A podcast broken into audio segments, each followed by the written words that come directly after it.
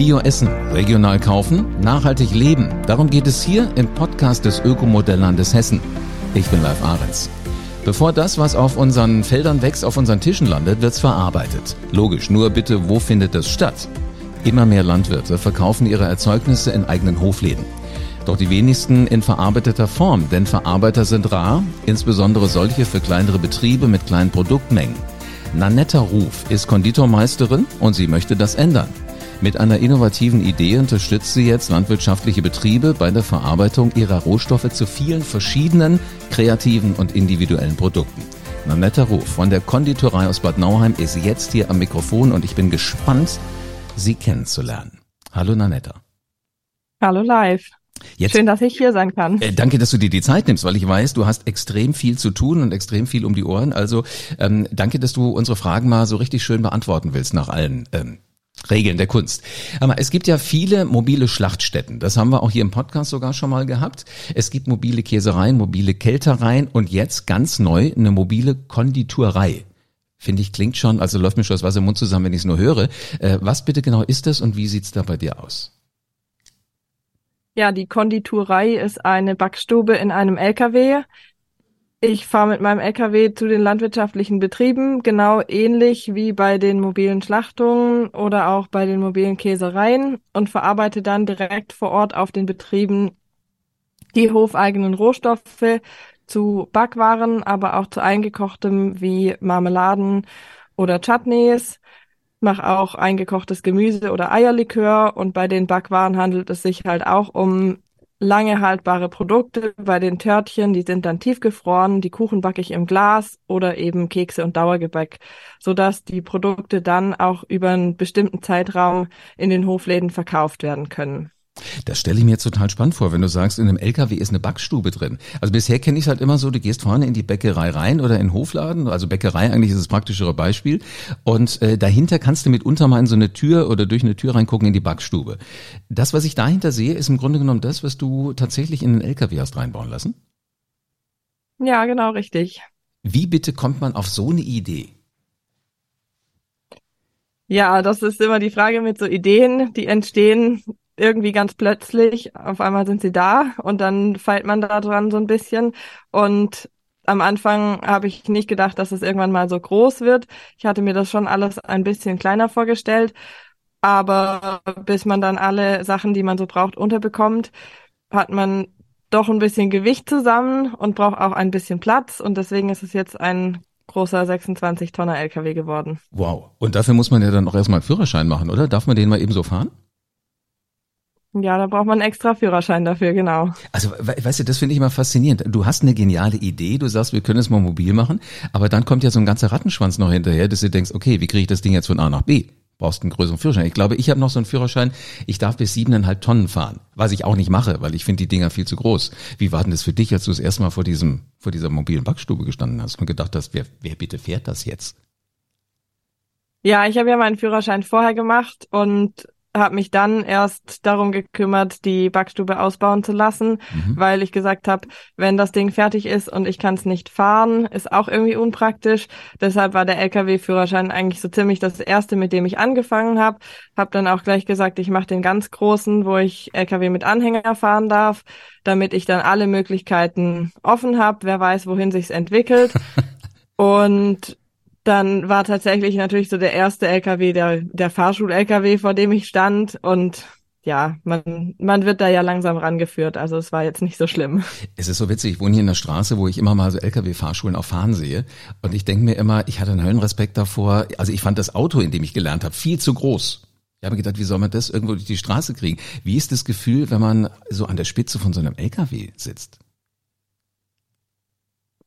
Ja, also tatsächlich ich fahre total gerne. Ich fahre auch gerne Auto. Ich habe auch beim Autoführerschein damals direkt den Anhängerführerschein mitgemacht. Ich bin es gewohnt, von unserem Betrieb auch Traktor zu fahren. Also ich habe Spaß dran an den Maschinen und für mich ist es überhaupt nichts Schlimmes, dass das so groß ist. Sehr cool. Lass uns aber mal bitte in das reingucken, was du dann hinten drin machst, also weit hinterm hinter Führerhaus. Wie stelle ich mir so eine Küche vor? Ge gehst du hinten rein, also durch diese Klappen, äh, die ich von hinten, wenn ich hinter dir herfahren täte, sehe, oder gibt es so einen Seiteneingang irgendwo in die Backstube? Ich habe beides. Ich habe auf der Beifahrerseite quasi direkt hinter der Beifahrertüre in meinem Container eine kleine Eingangstüre. Da habe ich so eine Art Schmutzschleuse, also ein kleine äh, kleines Schränkchen, eine Bank, ein paar also Tische, die ich aufklappen kann. Da kann ich mich umziehen, da kann ich auch ein bisschen Büroarbeit machen. Dann gibt's ein Handwaschbecken und auch eine Dusche.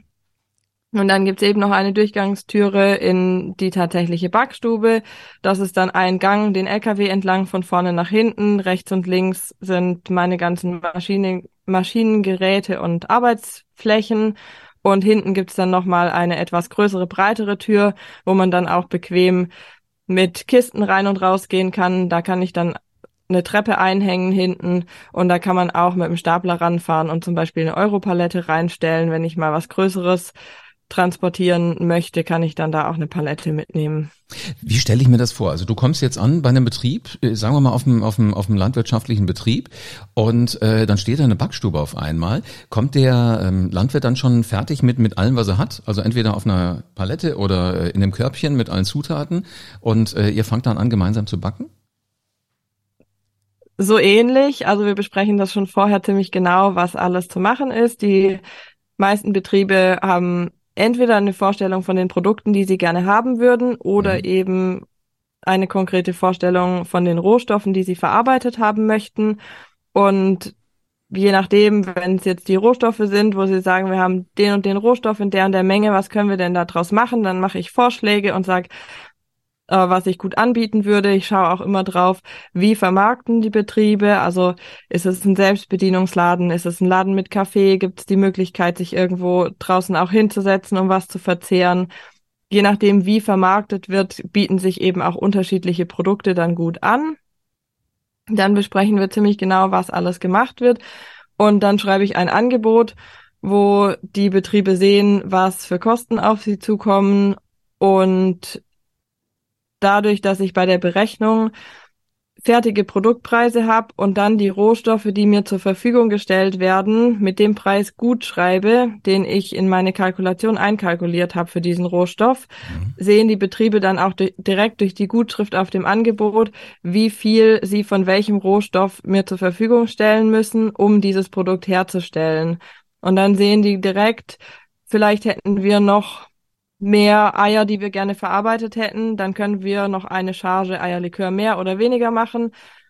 Und meistens ist es dann auch so, wenn ich auf den Betrieben ankomme, dass die das alles schon hergerichtet haben und sagen, wir haben dir schon hier die Eier bereitgestellt oder da ist schon, sind die Eimer oder die Säcke voll mit Mehl und dann kann ich mir das nach und nach in den LKW reinholen, so wie ich es brauche und über die Tage, die ich dort bin, dann verarbeiten. Äh, Nanetta, wie stelle ich mir das vor? Also weiß so ein, so ein Landwirt, wenn, wenn er halt Eier hat, äh, wie, wie Eierlikör gemacht würde? Oder kommen die dann wirklich mit ihren Eiern und sagen, ich hätte gern Eierlikör für meinen Hofladen? Nanette, mach. Äh, Nanetta, sorry. Genau. Also die kommen eigentlich und sagen, Nanetta, mach weil das ist ja genau der Vorteil, den sie von mir haben, dass sie sich eben nicht selbst damit auseinandersetzen müssen, keine Rezepturen entwickeln müssen, sich eben nicht diese Gedanken machen müssen, wie mache ich das, wie setze ich das um, sondern sie können wirklich die auf meine Fachkompetenz zurückgreifen. Ich bringe die Verpackungsmaterialien mit, also die Flaschen, wo das abgefüllt wird oder die Gläser oder eben auch die Tütchen fürs Gebäck. Ich mache die Etiketten und sie müssen sich letztlich um nichts kümmern, außer sich zu überlegen, welche Produkte möchte ich haben und wie präsentiere ich es nachher in meinem Hofladen, sodass bei den Endkunden und Kundinnen auch gut ankommt, in welchem Konzept das entstanden ist und dass es ein hofeigenes Produkt ist. Das klingt so wie das rundum sorglos Paket schlechthin. Ja, so Sehr ungefähr. Cool. Lass uns doch mal in eins reingehen. Was war denn das letzte, was du jetzt so die letzten Tage produziert hast? Die letzten Tage habe ich tatsächlich nur zwei Hochzeitstorten gemacht, weil ich gerade eigentlich mich in der Winterpause befinde, weil Januar und Februar ist eigentlich auf den landwirtschaftlichen Betrieben auch Winterpause. Mhm. Da ist es ruhiger.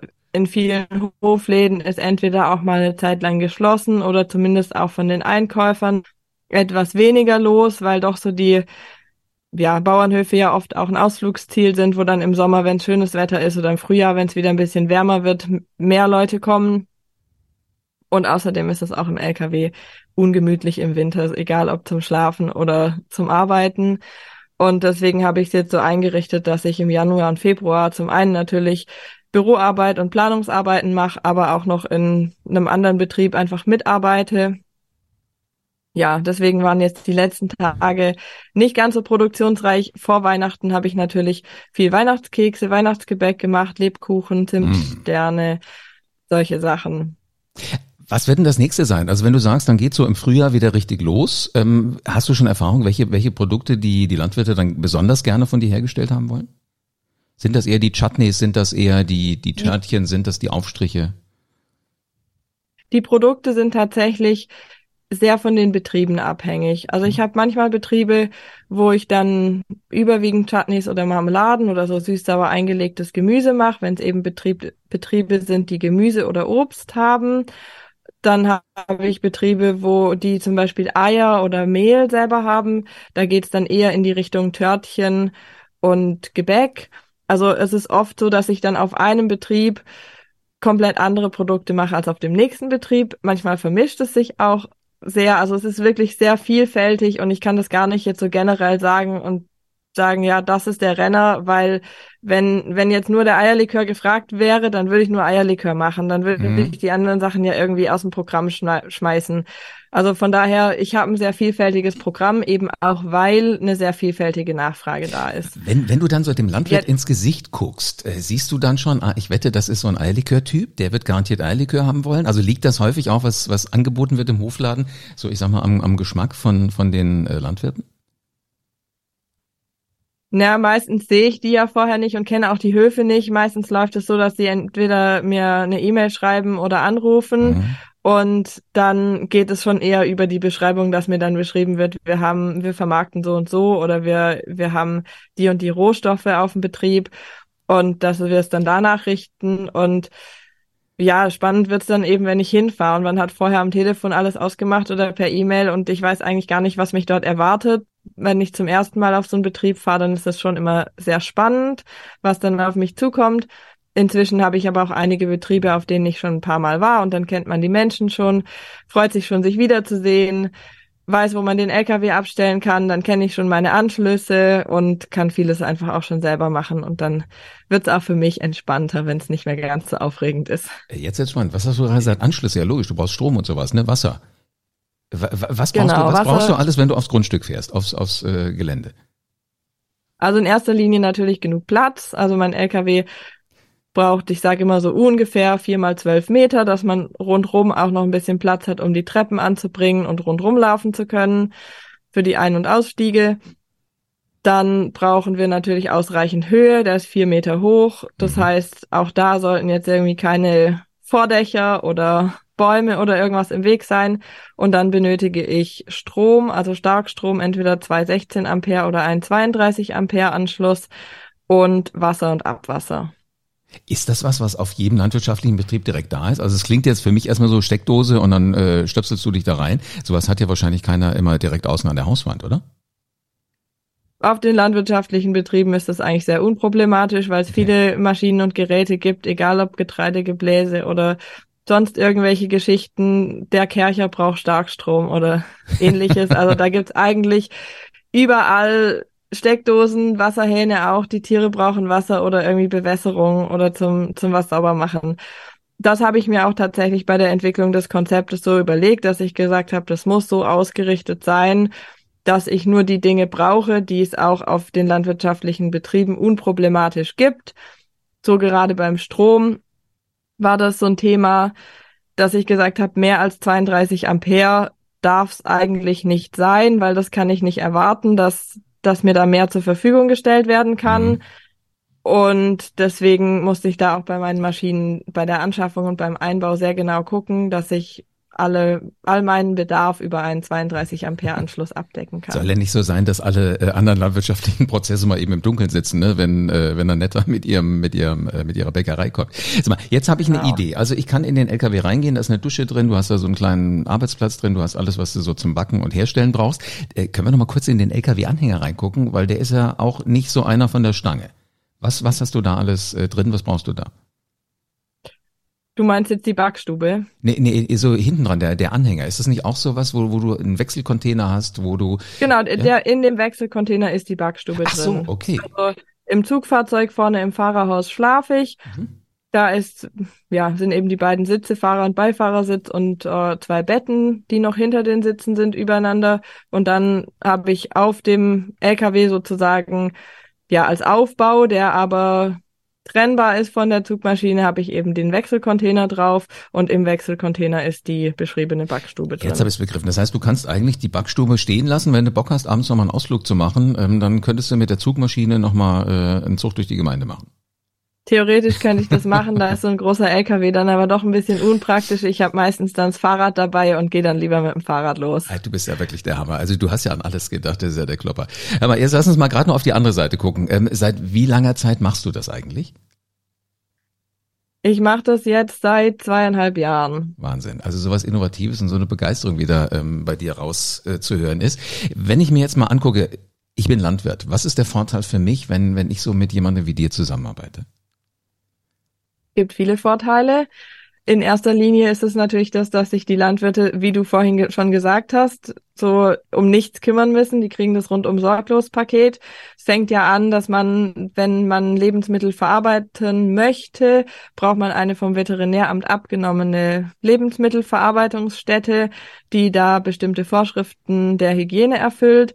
Zusätzlich braucht man Personal, was geschult ist, was die Hygienebestimmungen kennt und da auch regelmäßig unterwiesen wird. Dann muss man sich natürlich mit den ganzen lebensmittelrechtlichen Vorgaben auseinandersetzen. Das ist zum einen gibt es gesetzliche Vorgaben, welche Produkte welche Inhaltsstoffe haben oder nicht haben dürfen. Dann gibt es natürlich Vorgaben zu den Namensgebungen ganz viele Sachen zur Etikettierung, also dass man korrekt etikettieren muss, weil es genaue Vorschriften gibt, was auf den Etiketten draufstehen muss, die Zutatenliste, es müssen die Allergene gekennzeichnet sein, etc. Und das sind eben einfach ganz viele Themen, in die die Landwirte sich oder Landwirtinnen sich einarbeiten müssen oder müssten, wenn sie Lebensmittel verarbeiten wollen. Zudem müssten sie sich natürlich Rezepturen entwickeln. Man muss sich um das Verpackungsmaterial kümmern. Und das sind einfach ganz viele Punkte, die ich da abnehmen kann, die ich insofern erleichtern kann, weil ich habe dann meine Rezepturen parat und ich kann diese Rezepturen für verschiedene Betriebe machen. Für mich kommt dann natürlich die Schwierigkeit dazu, jedes Mehl auf jedem Betrieb ist ein bisschen anders. Mhm. Die Eier sind auf jedem Betrieb ein bisschen anders. Also ich muss mich da dann manchmal schon auf die Rohstoffe einstellen. Aber wenn ich so ein Rezept mal entwickelt habe, dann kann ich damit halt vielfach arbeiten. Und so muss nicht jeder Betrieb selbst für sich Rezepturen entwickeln. Und bei den Verarbeitungsstätten ist es ja auch oft so, wenn es dann ganz kleine Betriebe sind, dann richtet man da eine aufwendige Verarbeitungsstätte ein und dann wird sie alle paar Wochen oder alle paar Monate mal genutzt und die Kosten, die man dafür aufwenden muss, stehen eben in keiner Relation. Ich finde das total klasse, was du machst, Nanetta. Ähm, äh, wenn du dann so aus deiner Backstube rausgehst, mal ein bisschen frische Luft schnappen willst, siehst du dann so in den umliegenden Bäumen eventuell potenziell andere Konditoren sitzen mit dem Fernglas, die mal beobachten, was du da so treibst und sagen, geile Idee? Schön wär's. Also tatsächlich habe ich eigentlich damit gerechnet, dass es noch mehr Menschen gibt, die sich dann dafür interessieren, sowas ähnliches auch zu machen. Mhm. Hätte mich da ehrlich gesagt auch drüber gefreut, weil es ist einfach schon so, dass die Anfahrtskosten ein limitierender Faktor sind. Also ich sage, grundsätzlich fahre ich überall hin, aber ich berechne natürlich ähnlich auch wie bei einer Spedition meine Anfahrtskosten. Und wenn ich zu weite Strecken fahren muss und die Auftragssummen zu klein sind, dann fressen natürlich die Anfahrtskosten irgendwie den Gewinn auf, den die Landwirte damit eventuell haben könnten. Mhm. Und so wäre es eigentlich total cool, wenn es noch mehr von diesem Konzept gäbe in unterschiedlichen Regionen Deutschlands. Man könnte sich dann auch irgendwie ein bisschen untereinander austauschen und ähnliches, aber bisher habe ich noch nicht mitbekommen, dass sich auch nur irgendwer dafür interessiert, sowas ähnliches zu machen. Wer weiß, was passiert, wenn der Podcast hier jetzt ausreichend oft gehört wird. Sag mal, mit der Konditorei, vielleicht brauchen die, die es machen, könnten ja auch noch eine Idee, wen sie dann eigentlich ansprechen. Weil, weißt du, eine gute Idee ist ja das eine, die auch an den Mann und an die Frau zu bringen, ist ja nochmal das nächste. Äh, wer ist denn so mal wirtschaftlich gesprochen deine Zielgruppe? Ja, meine Zielgruppe sind natürlich Landwirte und Landwirtinnen, die mhm. einen Betrieb haben, indem sie direkt vermarkten, egal in welcher Form, ob das jetzt Wochenmärkte sind, Selbstbedienungsläden, Automaten, klassische Hofläden, Hofcafés Also das geht eigentlich alles, aber in irgendeiner Form brauchen sie halt hofeigene Rohstoffe, die sich eignen, verarbeitet zu werden und eine Möglichkeit, die verarbeiteten Produkte dann unter die Leute zu bringen. Wenn du dir jetzt mal anguckst, wer, wer so auf deiner Kundenliste steht, sind das eher konventionelle oder sind das Biobauernhöfe? Das meiste sind tatsächlich Biobetriebe. Mir ist es zum einen auch wichtig, weil ich einfach hinter dem Biogedanke stehe. Ich bin selber auch EU-Bio-zertifiziert mit meiner Verarbeitung. Das heißt, ich kann eben auch Bioprodukte herstellen für die biozertifizierten Betriebe. Mhm. Ich habe auch die ein oder anderen Betriebe, die konventionell sind. Da ist es aber so, dass einfach so eine gewisse Affinität zum Bio oder zumindest so eine positive Gestimmtheit da sein sollte, weil die Betriebe können nicht alle Rohstoffe komplett zur Verfügung stellen, die ich verarbeite. Das heißt, alle Rohstoffe, die nicht vom Betrieb kommen, die kaufe ich ein und bringe sie mit. Und da kaufe ich eben einfach 100% Bio-Rohstoffe ein, weil für mich eine doppelte Lagerhaltung überhaupt gar nicht möglich wäre bei dem Platz, weil es ein viel größerer Dokumentationsaufwand ist mit Kontaminationsgefahr etc., dass ich sage, wenn konventionelle Rohstoffe, dann eben nur das, was von dem Betrieb reinkommt und zu 100 Prozent verarbeitet wird und in den Endprodukten auch wieder rausgeht.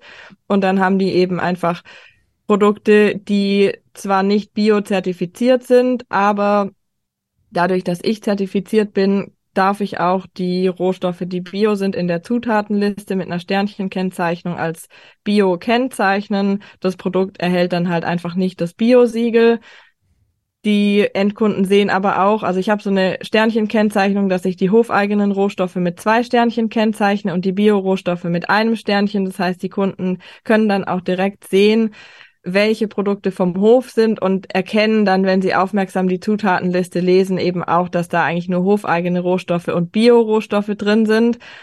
Und wenn das den Betrieben halt so komplett egal ist und die sagen, nee, also ein paar Cent mehr bezahlen, weil da jetzt Biorohstoffe drin sind in unserem konventionellen Produkt, das wollen wir nicht. Für die ist es dann eben nicht das Richtige. Mhm. Aber die, die dem positiv gestimmt sind und dann sagen, das bringt uns auch wieder Vertrauen gegenüber Verbrauchern und Verbraucherinnen, weil die sehen, okay, es ist alles Bio, außer die hofeigenen Rohstoffe und die hofeigenen Produkte, denen vertrauen sie ja, weil die gehen ja auf diesen Betrieb, weil sie dort einkaufen wollen dann bringt das eben auch den konventionellen Betrieben unter Umständen Mehrwert. Und du lernst wieder was, weißt du, das finde ich auch mal spannend, wenn ich so in diese Welt eintauchen kann, dass ich weiß, das kommt daher, das kommt daher, das kommt daher, weil die Menschen, die mit Bio zu tun haben, die interessieren sich auch dafür als Kunden. Aber jetzt nochmal äh, zurück zu dir. Äh, ich würde tippen, du bist schon so ein Schleckermäulchen, oder? Ja, auf jeden Fall. was sind denn deine Dinge, die du am liebsten herstellst? Das am liebsten herstellen und das am liebsten essen geht bei mir auseinander. Also tatsächlich am liebsten herstellen tue ich eigentlich die Törtchen, auch das Dauergebäck und die Kuchen im Glas. Bei den Törtchen muss ich sagen, ich bin einfach kein Sahne-Fan, hängt vielleicht auch einfach ein bisschen damit zusammen, dass ich eine Laktoseintoleranz habe und es auch nicht so gut vertrage. Aber ich bin einfach schon immer so ein Typ gewesen, ich esse lieber einen Blechkuchen oder einen Rührkuchen oder Kekse, als jetzt irgendwie die fancy Sahne- und Mousse-Törtchen, aber in der Herstellung mache ich die total gerne, weil sie nachher auch wahnsinnig hübsch aussehen und weil ich einfach weiß, dass die Törtchen sehr, sehr viele Fans haben, weil man sowas einfach total selten bekommt.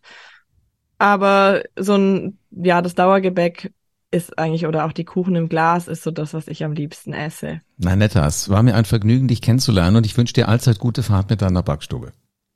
Vielen Dank. Unglaublich, was man heute so alles machen kann.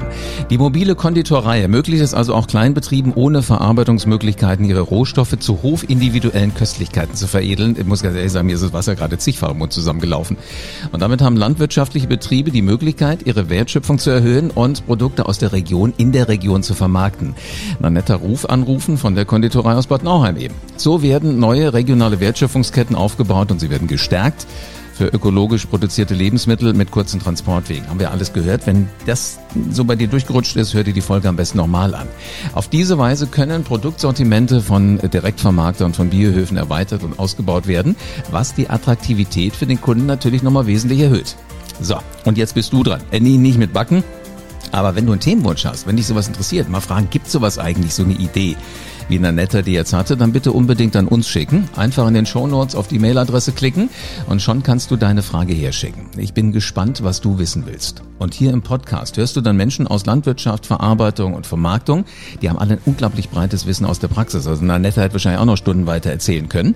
Und die wirst du alle kennenlernen mit ihren Perspektiven und mit individuellen Erfahrungen und einer persönlichen Geschichte. Also quasi eine Reise vom Acker bis zu deinem Teller. Weitere Folgen und Informationen rund um das Thema findest du auf äh, www.ökomodelland-hessen.de und unbedingt diesen Podcast abonnieren. Geht mit einem Klick bei dem Streamingdienst deiner Wahl. Das kann sein Spotify oder Apple Podcasts.